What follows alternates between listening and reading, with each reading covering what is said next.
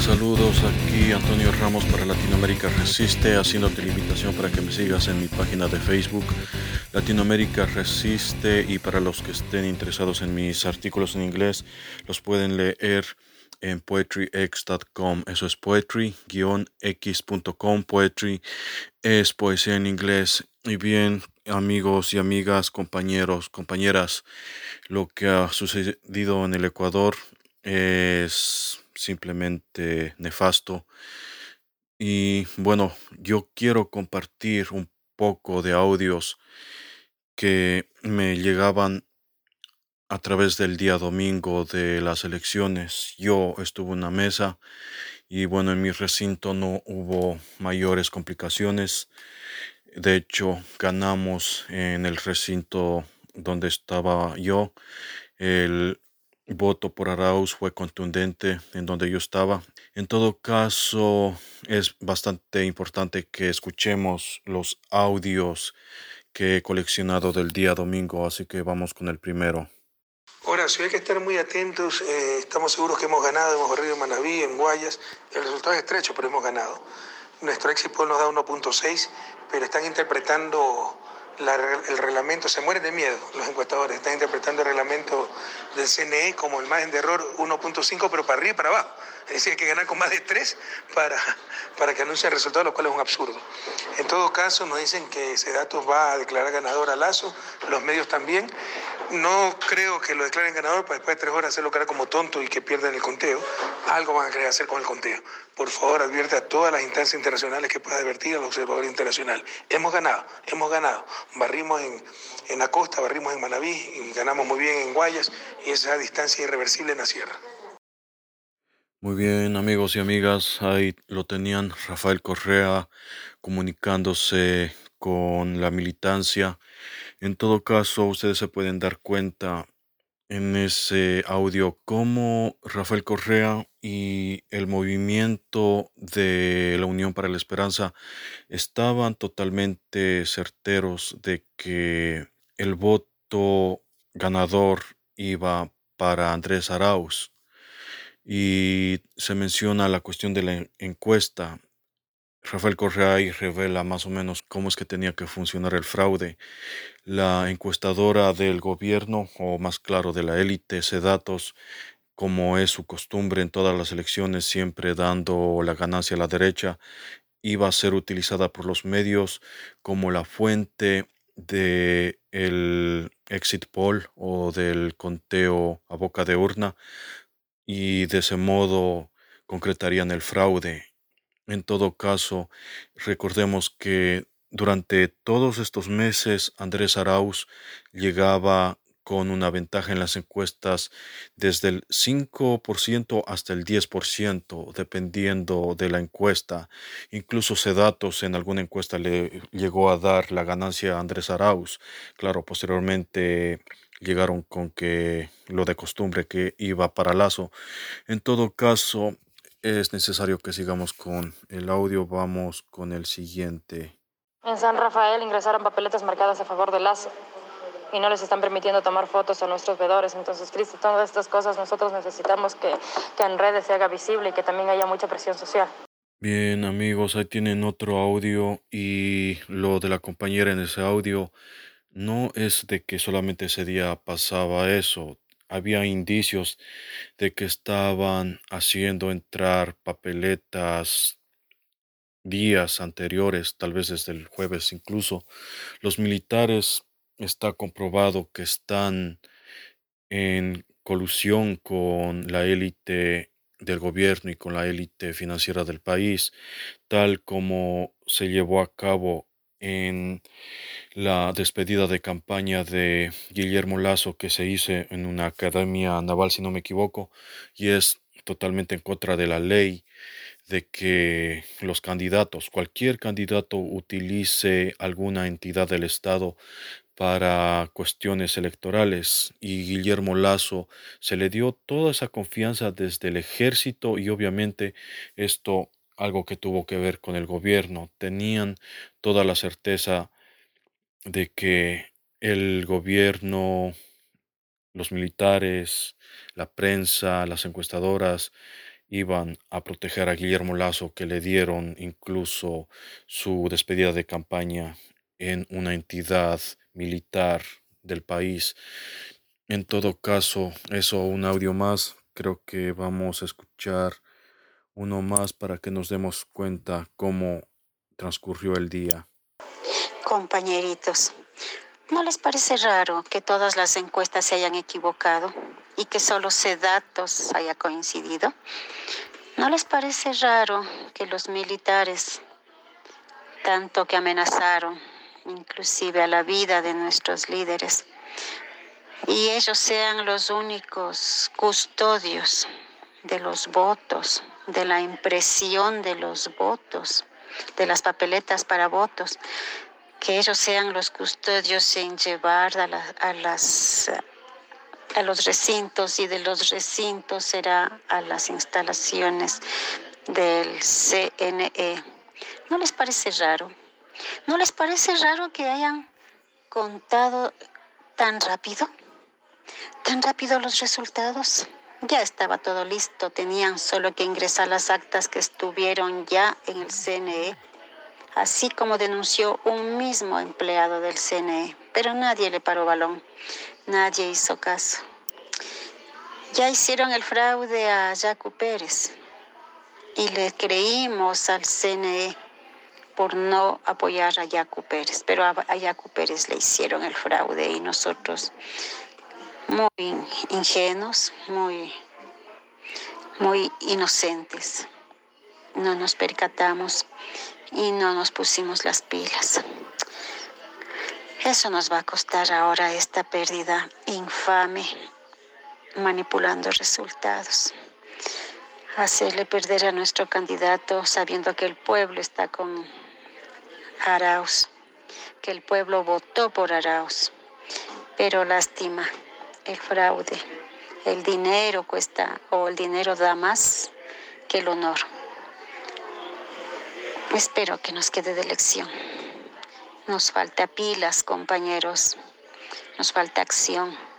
Nos falta despertarnos muy dormidos. Gracias, compañeros. Muy bien, compañeros, compañeras ese audio, más o menos lo que yo ya les dije, lo de las encuestadoras. Y bueno, no es raro que los militares estén encargados del material electoral. Lo que sí es súper raro, como lo dije, y totalmente condenable y hasta una violación de la ley electoral, como lo dije anteriormente, que Guillermo Lazo el banquero ladrón haya despedido su campaña en una institución militar del Estado.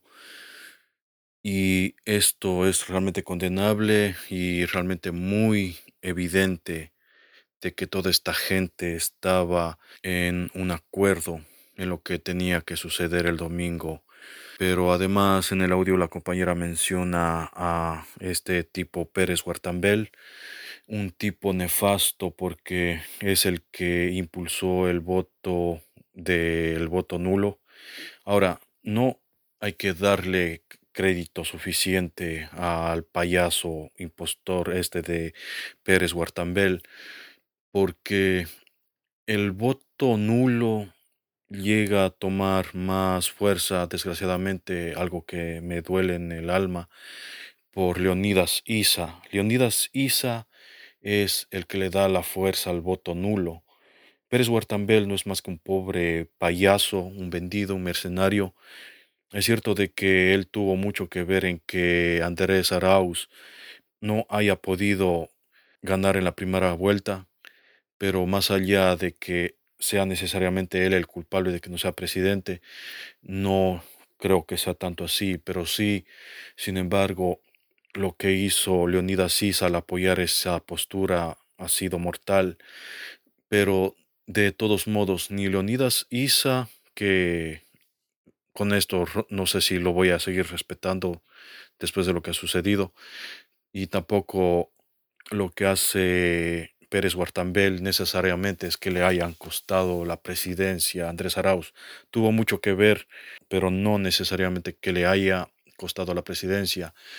Esto viene de algo más adentro de las instituciones. Esto tuvo que ver una coordinación de los militares, de las encuestadoras, de la prensa, incluso de los medios digitales, porque recordemos que acá también hay un juego geopolítico, Facebook, Twitter y todos esos medios digitales también tuvieron mucho que ver en estarle dando tanta potencialidad en medios al banquero ladrón de Guillermo Lazo. En todo caso, sigamos escuchando los audios. El fraude es 420 mil votos. Le he seguido a la, al conteo de votos desde las 8 de la noche, creo que un poco antes, cuando empecé yo a escribir, cada cuarto de hora. Siempre la diferencia es 420 mil votos. ¿Les dice algo eso, compañeros? Y nos vamos a rendir sin siquiera analizar cómo hicieron el fraude, porque el fraude existe. Tal vez nos rendimos por estar cansados, porque realmente no queremos hacernos cargo de un país hecho pedazos. Le considero mucho, Andrés se libró y salvó a su familia jovencito con su, con su hijo chiquitito y otro por nacer, si es que no nació, ya. Andrés era muy joven para esto. El país está demasiado despedazado y lastimosamente con ecuatorianos, como dice aquí algún compañero, sin carácter, sin identidad, sin ningún amor a la patria tal vez ni a ellos mismos. Es raro ver en el cuadro cómo toda la sierra le dio la espalda al progresismo. Qué raro, ¿no? Malagradecidos, ignorantes o manipulados. O las cifras cambiadas. ¿Qué nada más puede ser? Pero duele eso. Toda la costa le apoya a Andrés y la sierra le da la espalda. Eso es darle la espalda a Rafael Correa y todo lo que él hizo por la sierra. Así de pequeños son estos corazones y estas mentes que no entienden de lo que se trataba esa esperanza de días mejores para nosotros, para ellos, para todos. Pero claro, con este país tan negativo, ¿qué se podía esperar? Yo estoy tranquila pensando en que Andrés eh, va a descansar y va a poder seguir adelante él como persona, con su familia, todavía pequeñitos, todavía chiquitos. Y, y pues él no provocó el, el Ecuador que estamos ahora. Veamos qué hace Lazo con este Ecuador. Si él podrá hacer algo positivo o termina de desbaratarle. ¿Qué será? Muy bien amigos y amigas, ese audio me parece también bastante importante, la reflexión acerca de que el conteo de votos, bueno, que la compañera no es tan precisa porque en realidad como que empezó una diferencia a favor de Lazo como de 300 mil votos, luego iba avanzando hasta los 420 mil votos. Y recordemos que los votos nulos alcanzaron a casi 2 millones, si no me equivoco. En todo caso, la cuestión es de que toda la costa vota por Andrés Arauz. Andrés Arauz gana de manera definitiva en la costa, pero pierde en la sierra, lo cual me recuerda a lo que en una semana anterior se estaba advirtiendo incluso de Rafael Correa de que la, la estrategia de Lazo o de la gente de Lazo era hacer el fraude en Manabí, en los ríos. Y como que la gente se fió mucho de eso y descuidamos totalmente la sierra. ¿Cómo es posible que ni una sola provincia en la sierra haya podido ser para Andrés Arauz, después de que en el 2019 Guillermo Lazo abiertamente acusó a los indígenas de ser enviados de Nicolás Maduro, adhiriéndose al discurso del criminal de Lenin Moreno, prácticamente aplaudiendo y hasta más bien pidiendo más represión en contra de los compañeros indígenas en la sierra. Y recordemos que los indígenas llegaron a Quito por carreteras y en las carreteras toda la travesía la gente aplaudía a los hermanos indígenas que iban en su camino a Quito y en Quito la gente de la capital se unificó a los compañeros indígenas dándoles atención, dándoles de comer, atendiéndolos en todo lo posible. ¿Cómo es que esta gente de un rato al otro se viró hacia el tipo este Guillermo Lazo que pedía más represión en contra de lo que en contra de los que protestaron contra las medidas criminales del Fondo Monetario Internacional es realmente para pensarlo. En todo caso, sigamos con los audios. Hola compañeros, ¿cómo están? ¿Cómo les va? Pues sí, yo que estuve muy de cerca en, en, la campaña también electoral, yo no estoy feliz ni tampoco satisfecha. Yo sé que hubo un fraude muy, muy, muy bien hecho sobre todo porque en las juntas electorales aquí en Quito, al menos a lo largo y a lo ancho de la ciudad, no hubo representación de nuestros delegados para el conteo de votos. A la entrada para abrir las urnas tampoco nos dejaron pasar, en tanto que había grupos de lazo, enormes grupos intimidantes, uno por cada por cada mesa electoral, instalados, ellos sí entraron con tiempo, no nos dejaron pasar a los de UNES, a nosotros nos dejaron pasar después, ya cuando estaba prácticamente instalado todo, casi ni para firmar, ya todo estaba ya firmado con los de Lazo. Y no solamente eso, eh, el día anterior, el, el día viernes, desde el jueves y viernes, el viernes, sí, el sábado, el sábado, estaban ya los del CNE estaban entrando y saliendo de los recintos electorales. ¿Haciendo qué? Poniendo qué en las urnas. El rato de ese lío, cuando ya la gente ya empieza a votar, usted no puede ver qué hay adentro de esa urna que ya están poniéndola ahí a los votos. Y así se manejó todo, todo a lo largo y ancho de Quito. A mí que me cuenten otra. Yo no me trago que aquí esto fue limpio para nada. Y tampoco se cayó, se les cayó el sistema a los del CNE, tampoco hubo los apagones típicos y clásicos. Yo sé que hubo fraude. Yo sé que no lo puedo fácilmente probar y si el más interesado, que es nuestro candidato y nuestro líder, Rafael Correa, aceptó, a mí me parece, bueno, una decisión inteligente porque desgastarle al pueblo en una lucha y en una pelea por contar voto a voto cuando no tenemos las garantías de, de las de las actas en nuestras manos para poder reclamar.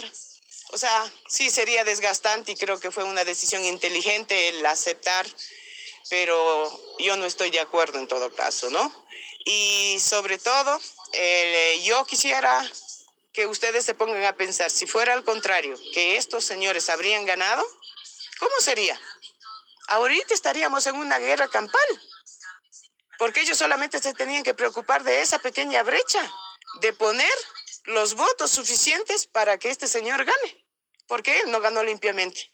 Eso es todo, compañeros ahora seguir adelante y solamente quiero ver si un 50% por lo menos, por lo menos un 50% de lo que ofreció va a cumplir. Que ponga el eh, sueldo de 500 dólares, que baje los intereses a un a 1%. Todo eso quiero ver, entre otras cosas. O va a seguir gobernando como Lenín Moreno, porque eso es lo que ha hecho. No sé en qué va a cambiar realmente. Hasta luego, que tengan un buen día y otros cuatro años de desastre o de progreso. Hasta luego. Muy bien amigos y amigas, ahí lo tienen, una compañera expresando algo de vital importancia en la sierra, a lo largo de todos los recintos electorales, se hizo todo lo posible por no dejar entrar a los representantes de la Unión para la Esperanza, al menos en los momentos claves, se bloqueó su entrada a los recintos, se hizo apenas con lo justo como para que no se quejen de que no se les dejó entrar, pero también al mismo tiempo con lo justo para que ellos puedan maniobrar cualquier tipo de suciedad detrás de puertas. Entonces, ¿a qué vamos con esto? Esto ha sido un plan tremendamente bien calculado y desgraciadamente el pueblo tiene que pagar. Y no sé, hasta esto es una jugada súper maquiavélica porque los indígenas que fueron los que se levantaron y la sierra que apoyó a los indígenas, ahora resulta que es quien le da la presidencia a este nefasto personajete de nuestra historia como los Guillermo Lazo. Y por otro lado, también, o sea, el plan es tan bien hecho que ni siquiera se puede en realidad acceder a pruebas suficientes para que se pueda reclamar. Porque, ¿qué podemos certificar si es que los representantes no estaban, no les dejaron entrar a tiempo para la colocación de las urnas y de todo el material electoral? Y entonces, de este modo, generar un odio de parte de la gente de la costa hacia la gente de la sierra. Eso es algo en, lo que debemos tener muchísimo cuidado, muchísima conciencia. Esto ha sido elaborado de un modo bastante maquiavélico para ponernos el uno contra el otro. No solamente que gane Guillermo Lazo, sino en fracturar la unión nacional. Amigo Juan Daniel, ¿cómo estás? La verdad que te llamo porque tengo un dolor tan grande en el alma. Nunca me imaginé, peleé en la primera vuelta porque realmente iba a ver fraude, pero ahora nos hicieron un fraude tan puerco. Se vendieron nuestros, nuestros militantes mismos que representan al Consejo Electoral y no lo sé, al darnos unas credenciales suplantadas, copias, las cuales al llegar al Consejo, al llegar a nuestro lugar de, de, de cubrir eh, las actas, todo esto en, en el recinto electoral, no valen esas y los militares nos quitaron y nos mandaron afuera por su plantación de, de identidad y, copias que los, las credenciales no tienen absoluto valor. Eso lo hacen dentro de, esto, de esta coordinación de Santo Domingo y todos los recintos electorales, los cuales nos hemos quedado sin vedores y los las coordinadores por último también. Entonces eso es una falencia horrible, Juan Daniel, realmente indignante. Si tú puedes llegar a las autoridades principales en Quito que estás, por favor hazme eco y hazles, hazles ver este, este audio porque es doloroso. Te juro que tengo impotencia. Mi gente está botada acá afuera. Somos seis, siete con mi persona porque es un recinto pequeño, pero sin embargo adentro no podemos entrar y no hay quien cuente las actas. Una sola compañera que aparentemente le hicieron valer las actas, le hicieron valer, perdón, la credencial y ella, pero ella no se va a bastar con todo. Pero adentro sí están todos los de Lazo. Entonces, porque ellos sí tienen las credenciales buenas. Incluso es el personal de la lista 6 el que está dentro, que es de Gruber Zambrano. Bien, amigos y amigas, ese es un audio más muy similar al anterior. En todo caso, ahí la compañera incluso acusa a gente de adentro del movimiento de UNES, lo cual no voy a decir de que sea necesariamente así, porque también pudo haber sido que desde la misma eh, CNE les proveyeron de certificados que no iban a ser aprobados posteriormente. Pudo haber sido ese caso, pero no hay que descontar que también dentro del mismo movimiento se encargaron de sabotear esto. Pero en todo caso esto es algo coordinado desde antes para no dejar entrar a los representantes de la lista 1 a tiempo para poder verificar la votación. Y bueno, la compañera con toda la indignación y toda la impotencia del caso es algo que se vivió ese día y bueno, desgraciadamente no hay modo de ver, de sacar las pruebas de este fraude, como dicen los compañeros. En todo caso, vamos al siguiente audio. Buenas tardes compañeros. Por favor, no podemos dar el brazo a torcer. De alguna manera tienen que comunicarse con Andrés, porque los compañeros en Guayaquil ya están encontrando muchas anormalidades sobre el fraude. Acá en Quito se dieron muchos, muchos contratiempos con los del CNE y los de y los del partido de, de Lazo. O sea, Lazo gastó millones para pagar al CNE, para que el CNE le reembolse ese dinero a sus delegados y a sus vocales, sin vergüenzas. Asimismo, a sus veedores y que, que colocó Lazo, otros, sin vergüenza, o sea, desleales a su pueblo. Ya, sabemos muy bien, sabemos muy bien que, que existe fraude, no existió, existe fraude. Ya, existe fraude y por lo tanto tenemos que hacer el reconteo como sea acá en Quito. Ya por ahí una cierta persona dijo que ya estaba todo hecho y todo hecho. No sé por qué lo dicen, pero no son así las cosas. ¿Ya? Tenemos que actuar. Tenemos que actuar o si no vamos a tener cuatro años más de, de desastre. Solamente es cambio de mando nada más, pero va a seguir el desastre. Ya, por favor, comuníquese con Andrés para que haga el pedido al CNE para nosotros poder ir a hacer el reconteo. Minuciosamente hacer el reconteo, porque informáticamente pueden ponerlo hasta el rey de Roma que sea presidente de Ecuador. Y eso no puede estar pasando aquí en nuestro país, por favor. Muy bien, ahí tenemos un audio más. Eh, más o menos habían varios audios de este mismo tipo a través del día, pero siempre es esta jugada de que a la gente de la lista 1 no se le dejó entrar a tiempo, se le bloqueó, pero posteriormente les dejaron entrar. Esto prácticamente está planeado.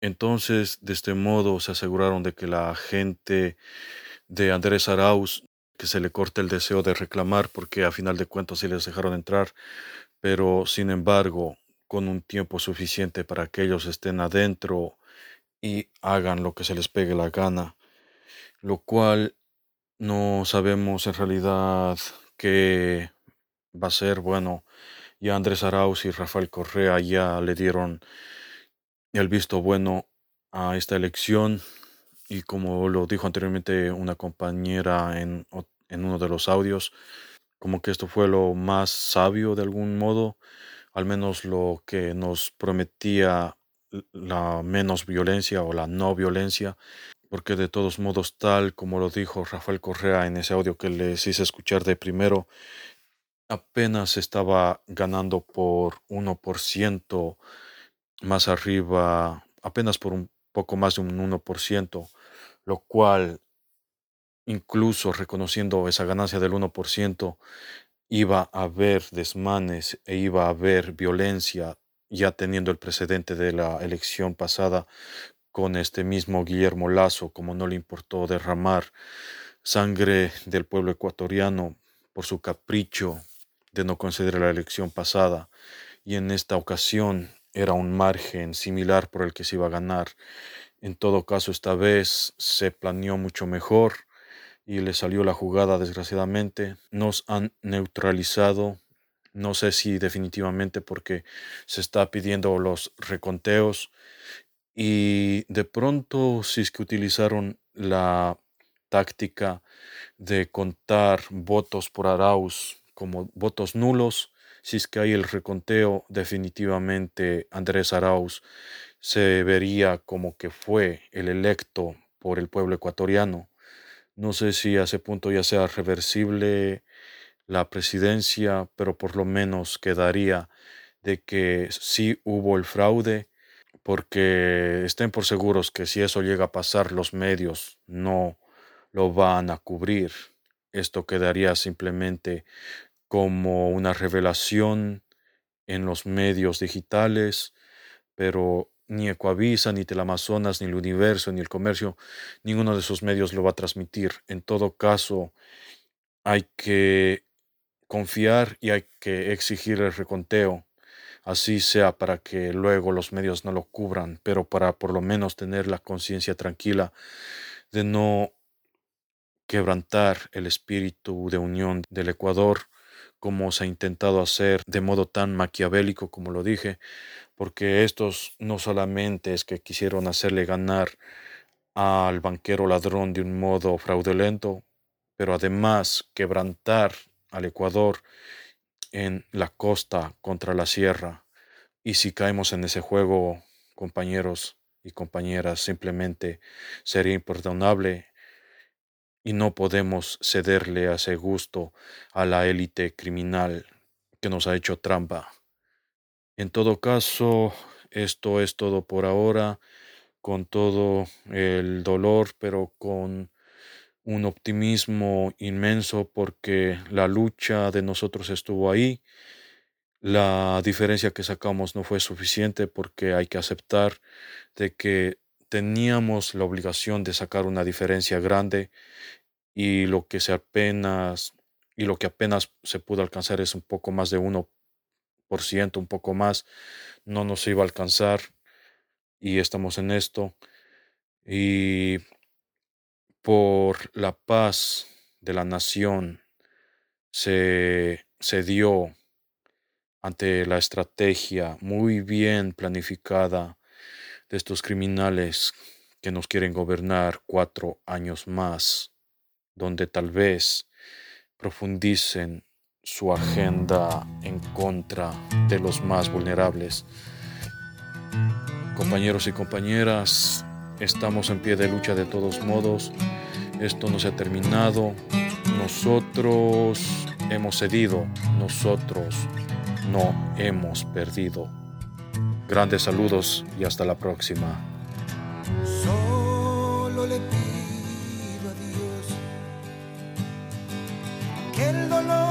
Sea indiferente, que la reseca muerte no me encuentre. Vacío y solo sin haber hecho lo suficiente. Solo le pido a Dios que lo injusto no me sea indiferente, me abofete en la otra mejilla, después de que una garra me arañó esta suerte. Solo le pido a Dios que la guerra no me sea indiferente. Es un monstruo grande y pisa fuerte toda la pobre inocencia de la gente. Es un monstruo grande y pisa fuerte toda la pobre inocencia de la gente.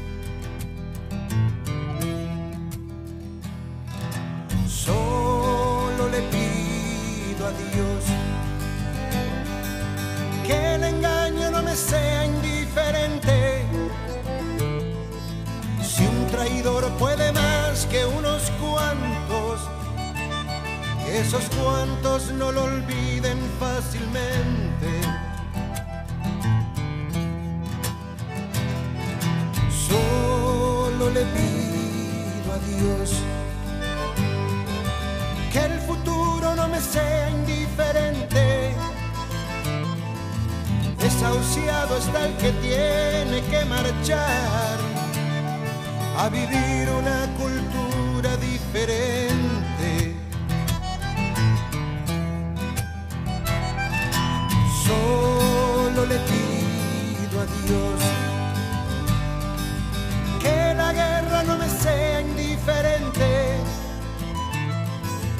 Es un monstruo grande y pisa fuerte toda la pobre inocencia de la gente.